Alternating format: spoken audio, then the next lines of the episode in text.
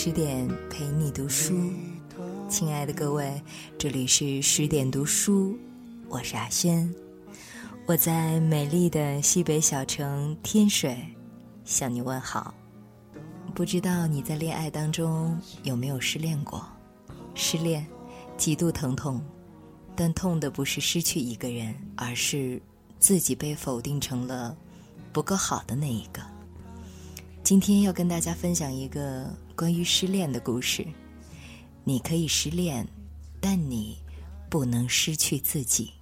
这个故事是真实的，来源于一本法国艺术小说《痛》。这本书在欧洲极负盛名，被法国年轻人当成文艺盛典。小说的作者也是故事的主角，他叫苏菲卡尔。一个法国的艺术家，在书里，他记录了自己失恋前的九十二天和失恋后的九十九天。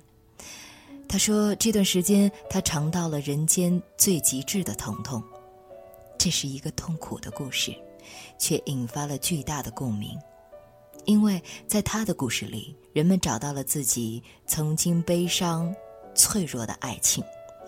更重要的是，它让我们在痛苦中找到那个更好的自己。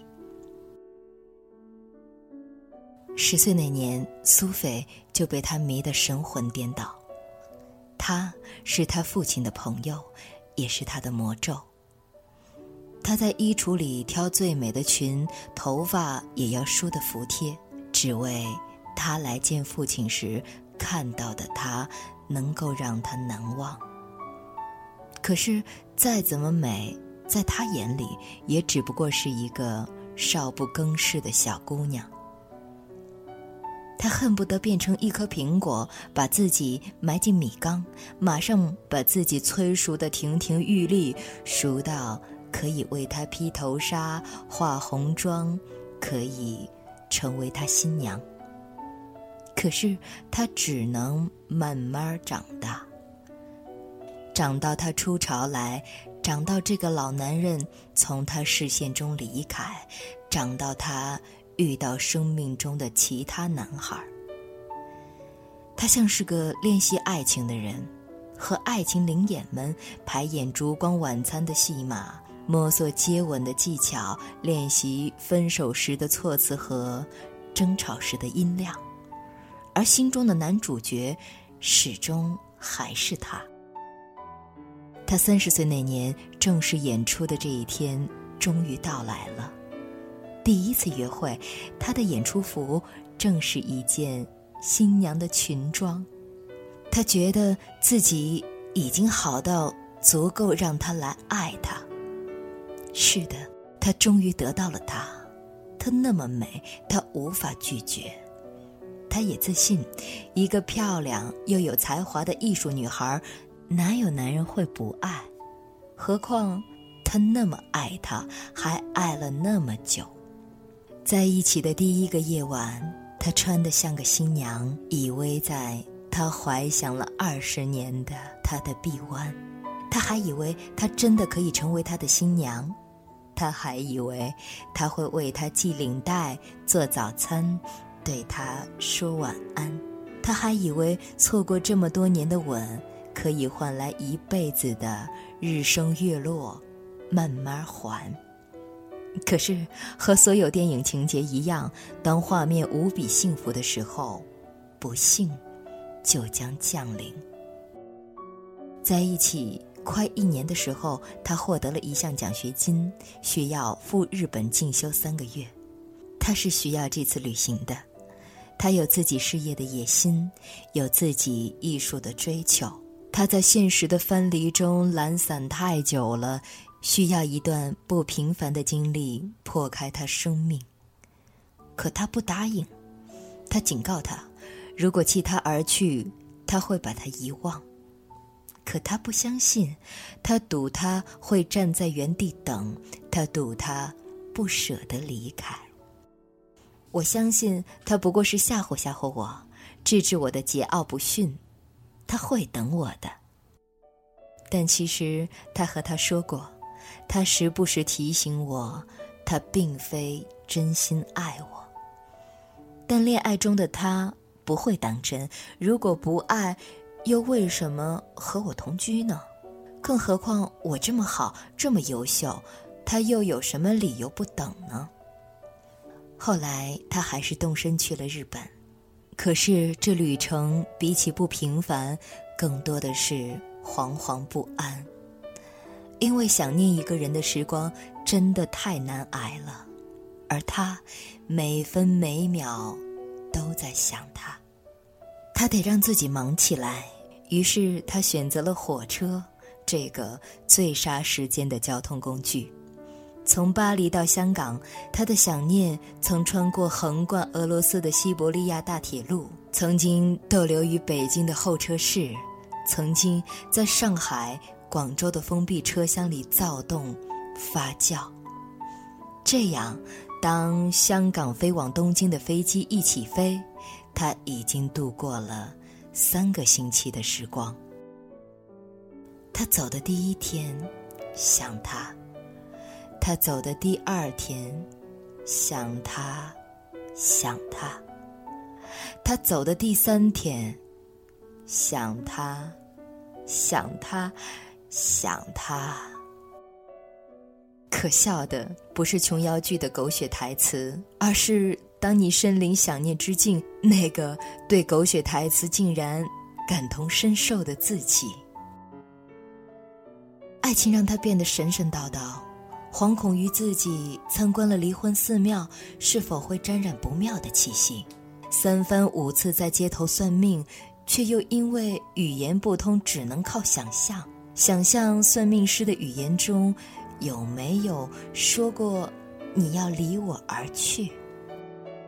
想念最可怕的一点，就是它强大的吞噬能力。它吞噬你对事物的热情，吞噬你的行动力，让你过的每一天，只是为了过掉每一天。不管过得好不好，能过掉就好。能快进，最好。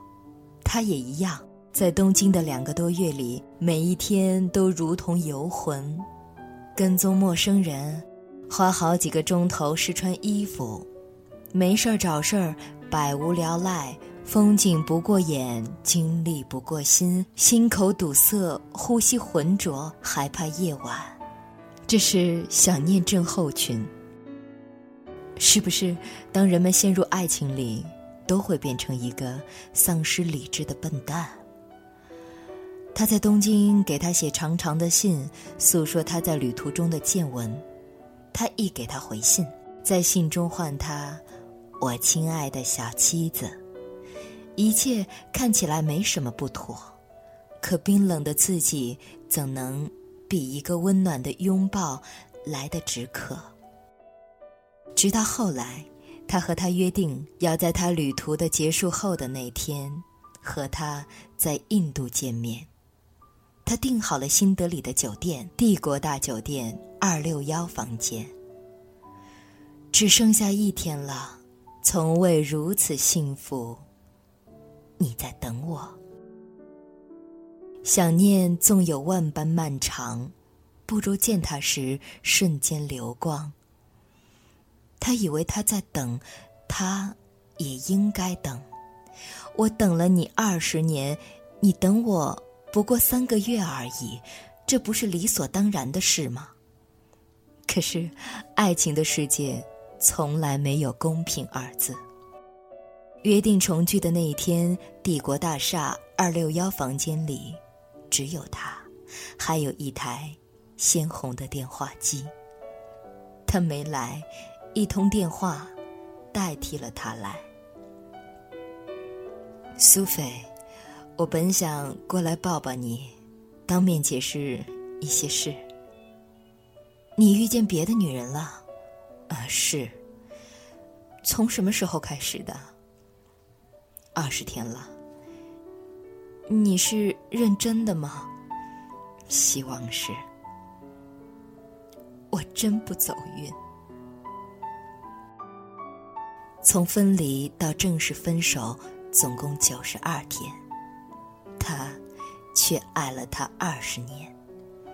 这不公平，这不公平。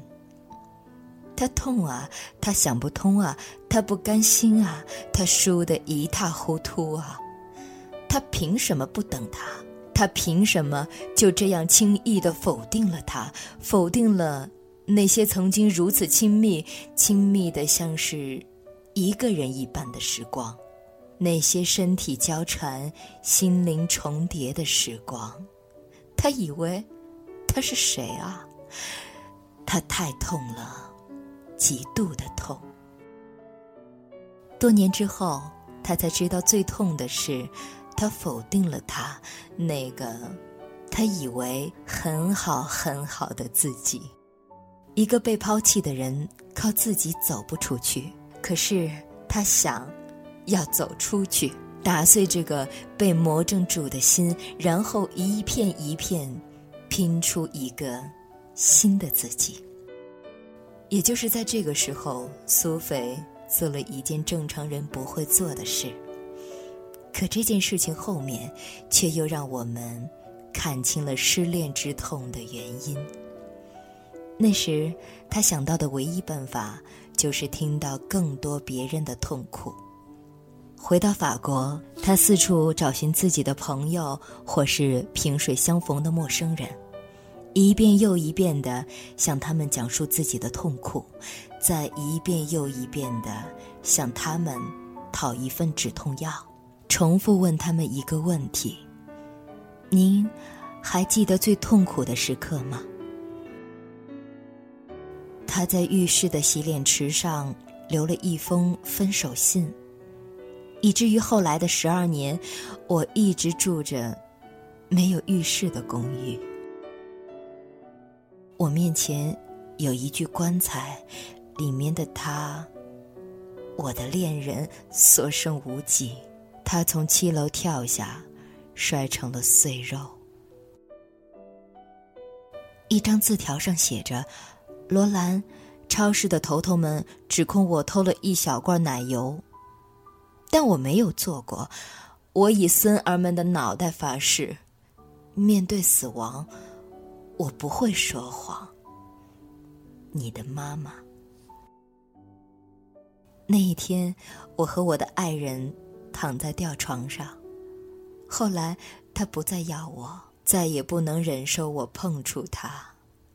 有时，当天空变得阴沉，我又看见这张吊床的时候，总能闻到那一日他身上的香水味。往昔的一切很快浮现出来。分手后的九十九天。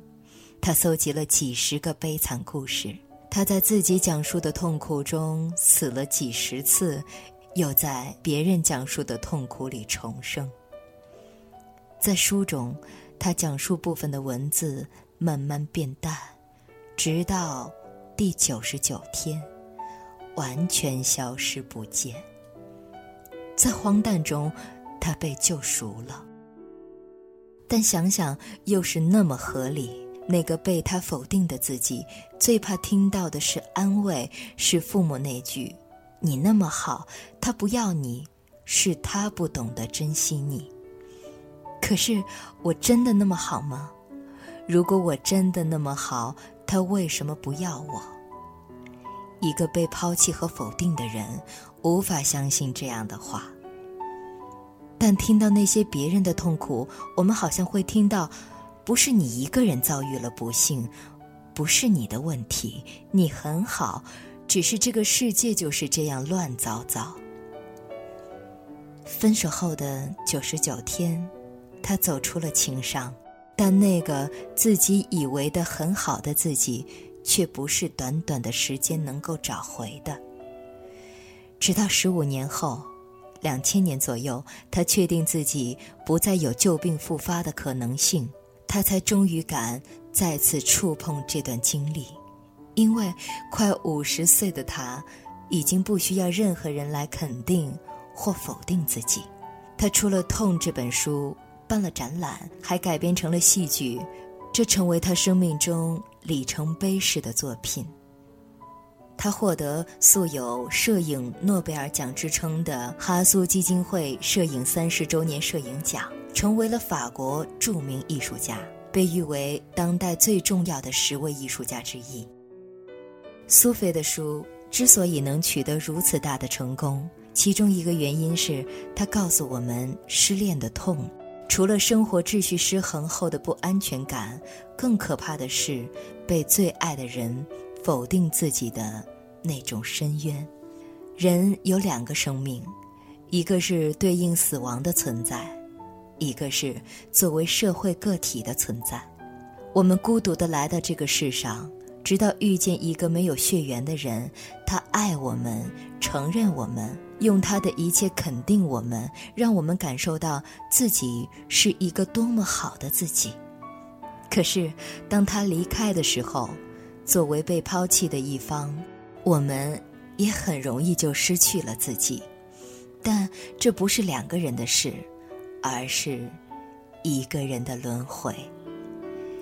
我们需要的是成长，变成更好的自己，好到无论你爱不爱我，我都是那个自己。最后，我想说的是，我们当然都不完美，但最好的自我就是相信未来会有一个更好的自己在等你。今晚的这个故事来自熊野，没错，一定会有一个更好的自己在等着我们啊！那再一次的感谢作者送上的美文，也再一次的感谢你的守候，感谢你的聆听。更多好文，欢迎您关注十点读书的微信公众账号。我是雅轩，提前祝你晚安，我们再会了。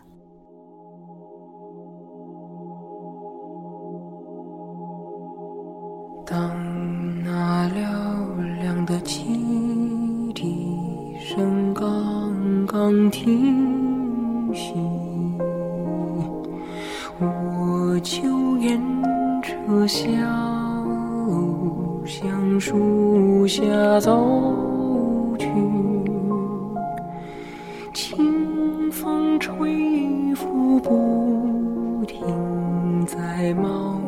你的山茶树下，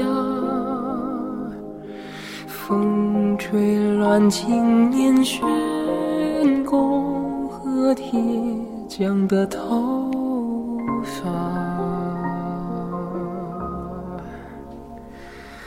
啊，茂密的山楂